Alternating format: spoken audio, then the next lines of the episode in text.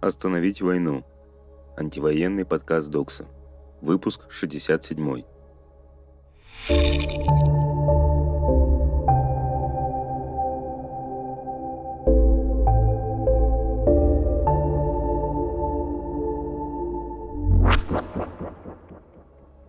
Привет, это Катя Марокко. 8 мая не могу не думать и не говорить о Дне Победы. Этот день вызывает так много мыслей, скорби, возмущения и отчаяния. О нем так много хочется сказать, что непонятно, как говорить. Сегодня я увидела несколько постов от моих немецких друзей, которые с благодарностью к союзникам пишут об освобождении от нацизма и гитлеровского режима. Сама Германия отмечает 8 мая как День памяти. Остальная Европа отмечает День победы над нацизмом в Европе, а Россия 9 мая, судя по всему, отмечает День войны – День вечной войны против нацизма или на российском День денацификации. Если посмотреть холодно и отстраненно, это идеальная схема. Нацизм и гитлеровские преступления все еще самая большая и свежая рана Европы. А Россия, принявшая от Советского Союза славу народа-победителя, этот нацизм уничтожила и принесла мир в Европу. И если после этой великой победы и спасения Европа смеет перечить России – так это от того, что нацистские элементы снова захватили власть в Европе, в Украине в первую очередь. Значит, народ-победитель снова должен вступить в войну и снова победить нацизм. Вот такая закрученная история. Ищите во всех российских учебниках. Лейбл «нацизм», наклеенный на что угодно и кого угодно, автоматически поднимает в памяти людей зверство гитлеровской Германии и приравнивает этот объект к вселенскому злу, в борьбе с которым все средства хороши. Это удобная тактика – заклеить всех врагов наклейками «нацист», потому что тот, кто борется с нацизмом, и есть не нацист. В этом перевернутом мире кривых зеркал Путин и его соратники отчаянно пытаются утвердиться как борцы с нацизмом. Но если разворачивать эту схему в другую сторону, то главные нацисты современности окажутся в Кремле, но чаще в бункере. В этот лицемерный День Победы с трибун будут вещать те, кто прямо сейчас, прикрываясь борьбой с нацизмом, производят уничтожение соседского народа и отрицают его государственность. Это точно не тот мир, за который боролись наши предки во Второй мировой войне. Оттого больнее за ветеранов, ведь память об их борьбе и сопротивлении превратилась в инструмент оправдания новой военной агрессии. В этой полной мифов истории Великая Отечественная война с ее героической защитой собственного народа стоит вровень с агрессивным нападением на современную Украину – какой абсурд и какое подлое использование тех, кто жертвовал своими жизнями в борьбе с реальной угрозой. Пока в Украине умирают люди, в Сибири горят леса и тоже умирают люди. По главной площади страны будут катиться боевые орудия убийства людей под громкие крики «Ура!». Впервые в истории современной России боевая техника была выпущена на параде в 2008 году. Тогда была война с Грузией. Количество этой техники и военнослужащих стало еще больше в 2014 году. Тогда была аннексия Крыма и вторжение на Донбасс. В этом году военных и техники будет меньше. Все заняты непосредственным убийцем украинцев. Но боюсь представить, какими речами будет восполнен этот недостаток техники на параде. Надеюсь, мне удастся дожить до того дня, когда Парад Победы перестанет быть демонстрацией оружия, а станет днем памяти и траура по всем жертвам этой и других страшных войн. Жаль, только большинство российских ветеранов до этого дня не дожили. Что произошло за неделю? Война. 74-й день. Цифры. С начала войны в Украине погиб 221 ребенок. Еще 408 детей были ранены. Об этом сообщает Офис Генпрокурора Украины. Федеральная полиция Германии с 24 февраля зарегистрировала более 400 тысяч украинских беженцев – МВД ФРГ. В 66,7% громад поселений Киевской области выявили разрушения. В результате боевых действий в регионе уничтожены более 4000 жилых частных и многоэтажных домов. Глава Киевской областной военной администрации Александр Павлюк. С начала войны российские войска убили 10 врачей, повредили около 500 больниц и полностью разрушили 40 медицинских учреждений уполномоченная Верховной Рады Украины по правам человека Людмила Денисова. Human Rights Watch опубликовала свидетельства украинцев, видевших, как российские военные стреляли по гражданским автомобилям. Human Rights Watch опросили 9 свидетелей обстрелов гражданских автомобилей российскими войсками. Большое количество гражданских автомобилей, уничтоженных на дорогах Киевской и Черниговской областей, имеют пулевые отверстия и другие признаки разрушения. По мнению Human Rights Watch, это свидетельствует о том, что случаев намеренного убийства беженцев было гораздо больше. Организация продолжает расследование. Нью-Йорк Таймс. Украина атакует российские командные пункты при помощи разведданных США. Разведка США передает Украине данные о передвижении командных пунктов российских войск, сообщает Нью-Йорк Таймс со ссылкой на источники в американском правительстве. По данным собеседников Нью-Йорк Таймс, Украина сочетает американские разведданные с собственными, включая перехваты переговоров, которые позволяют выяснить, присутствуют ли в командных пунктах высшие офицеры. Источники издания подчеркивают, что США не передают Украине данные о передвижении высшего руководства российских войск.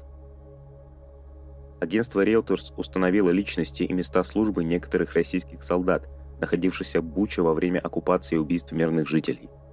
В ходе расследования журналисты провели три недели в городе и опросили более 90 местных жителей, изучив предоставленными фото и видеосвидетельства, а также документы и письма, оставленные россиянами.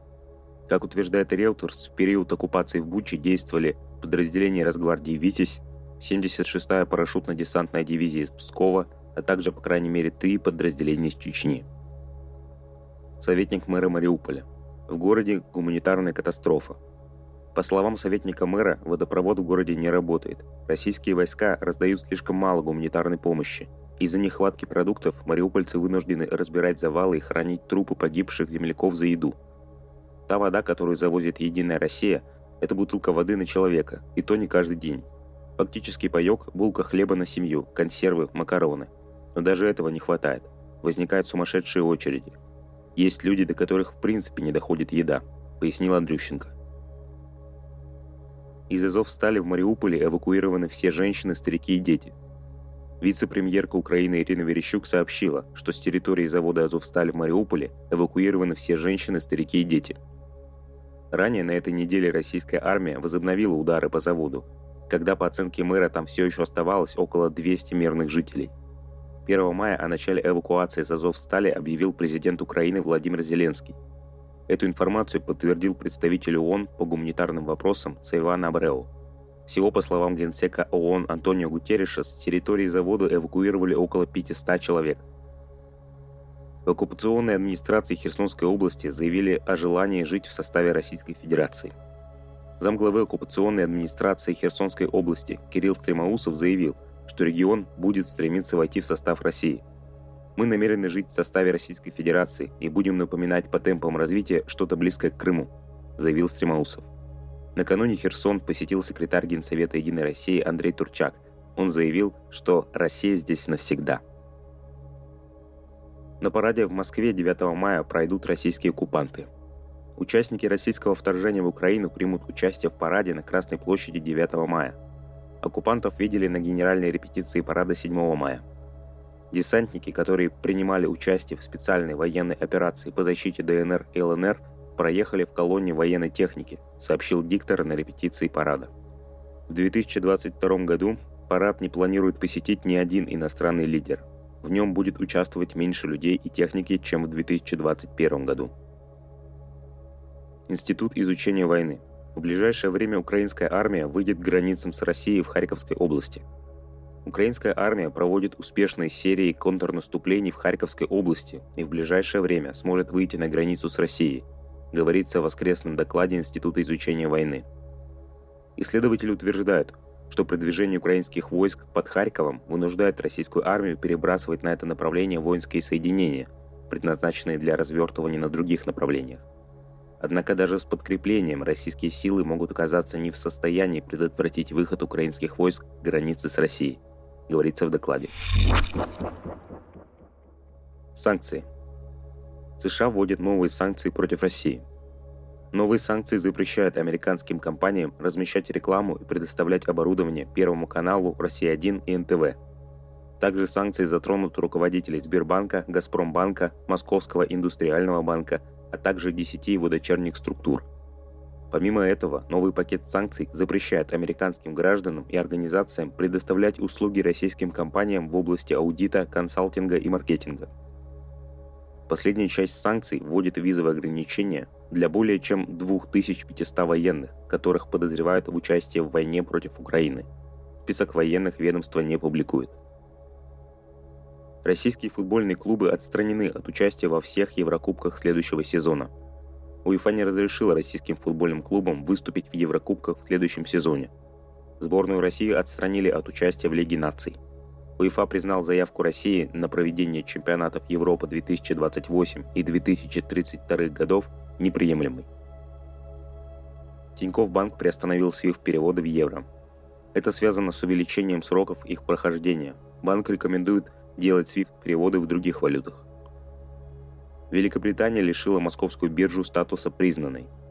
Такое решение, пояснили в британском Минфине, означает, что инвесторы не смогут пользоваться налоговыми выгодами в будущем, если они будут торговать на бирже. В британском Минфине уверены, что такой шаг продемонстрирует, что нет никаких оснований для новых инвестиций в Россию. Евросоюз отключит Сбербанк от SWIFT. Также от платежной системы планируют отключить еще два крупных российских банка – эти меры входят в шестой пакет санкций ЕС против России. Новый пакет европейских санкций также подразумевает поэтапный отказ от использования российской нефти и запрет на вещание трех российских государственных телеканалов на территории Евросоюза. Сервис для отслеживания цитирования статей и рейтингов журналов Clarivate Analytics стал недоступен в России.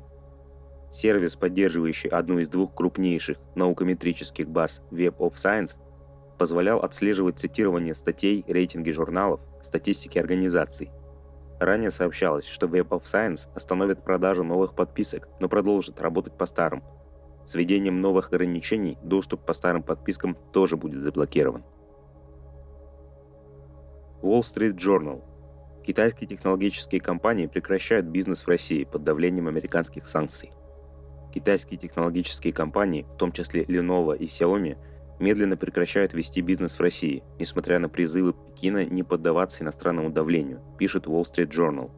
Издание отмечает, что китайские технологические компании постепенно сокращают поставки в России под давлением американских санкций, при этом не делая публичных заявлений. Репрессии. Тиньков заявил, что его вынудили продать свою долю TSC Group за 3% от реальной стоимости. Олег Тиньков в разговоре с изданием New York Times заявил – что российские власти вынудили его продать свою долю Владимиру Потанину за 3% от реальной стоимости.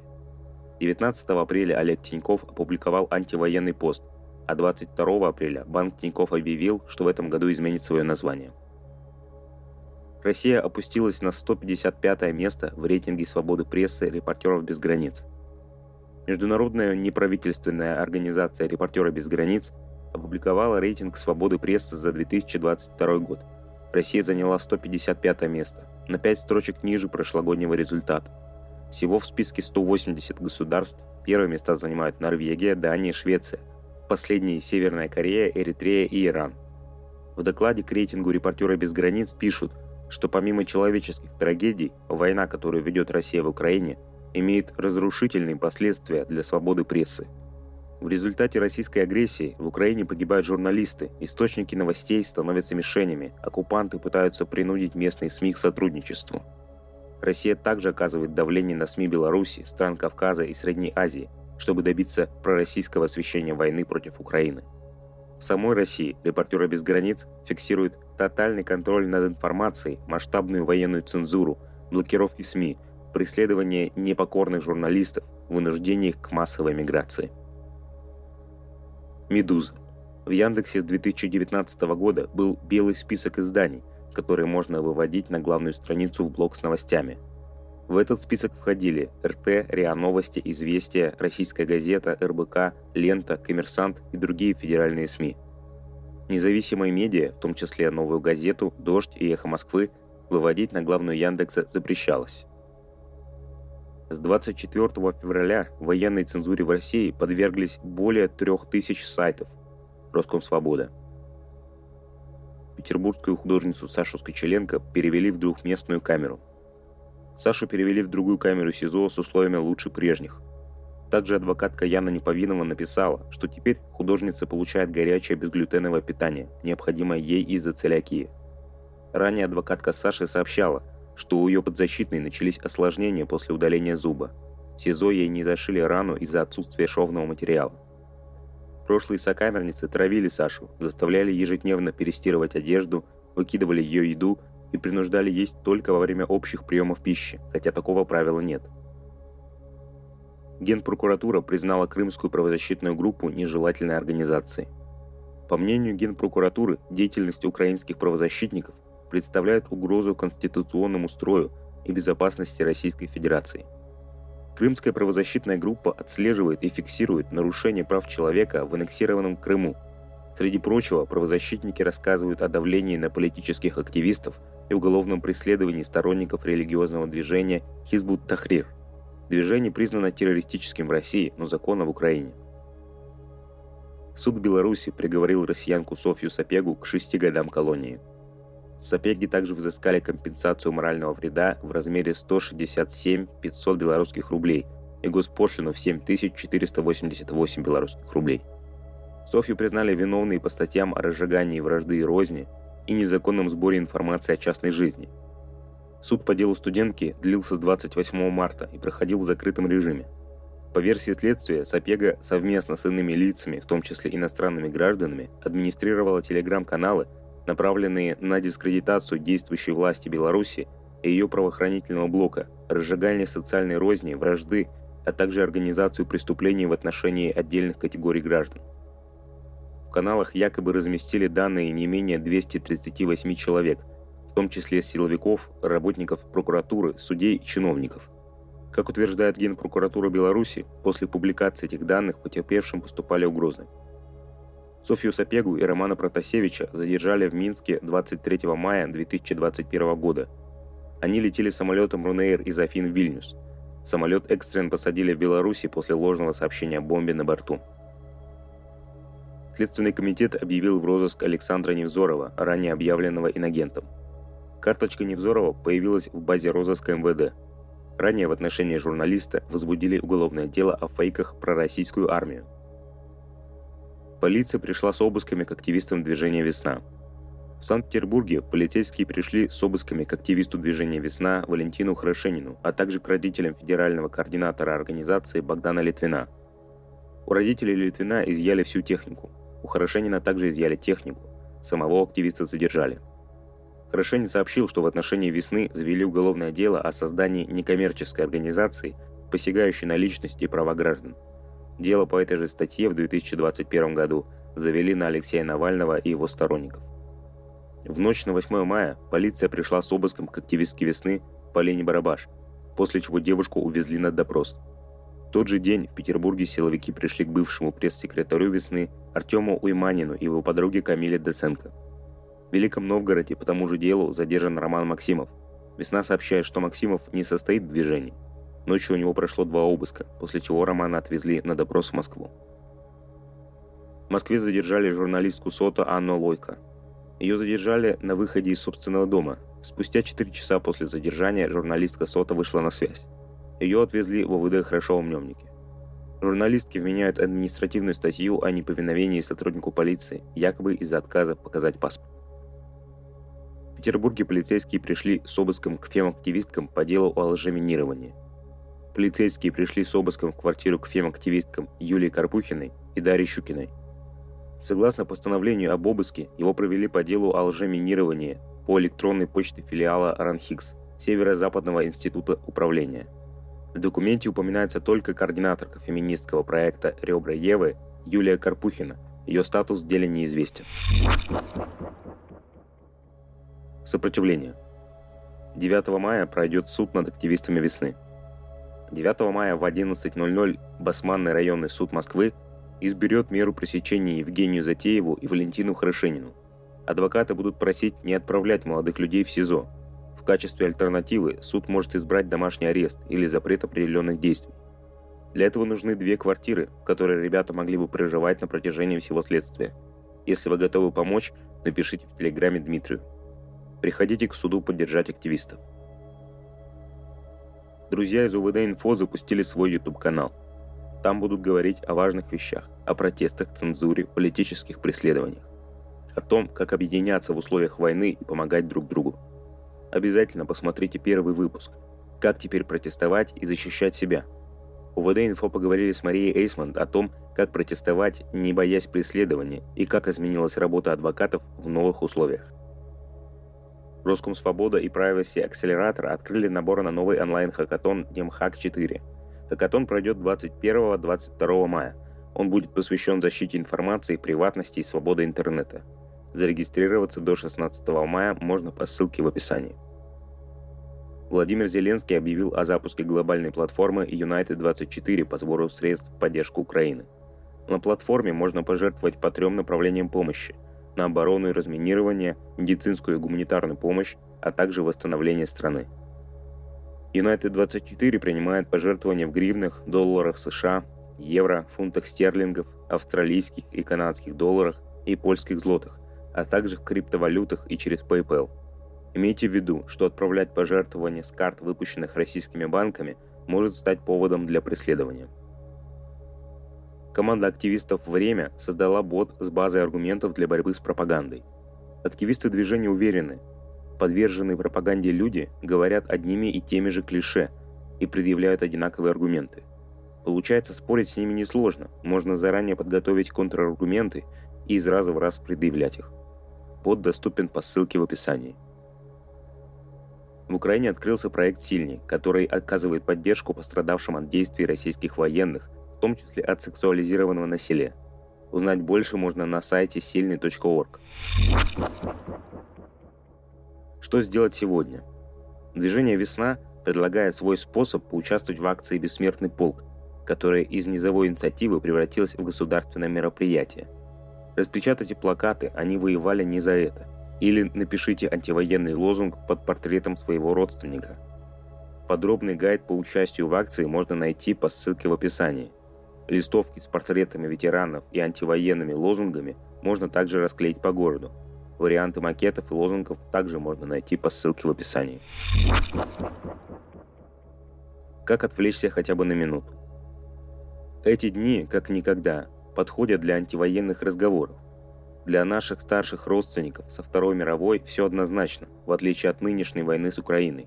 Попробуйте начать с этого общего места, вспомните рассказы родственников ветеранов. Может, оттуда вам удастся прийти к осуждению и недопустимости этой войны с Украиной. Гайд о том, как разговаривать с родственниками о войне, все еще доступен по ссылке. Оставляем ее в описании к подкасту. Как вам эта рассылка? Расскажите, как проводите эти майские – Надеюсь, вам удалось сбежать из города от ура-патриотической истерии. Побег в виртуальный мир или реальный мир антивоенного сопротивления тоже считается. Ваша редакторка Докса Катя Марокко, а также анонимный голос Докса. Держитесь.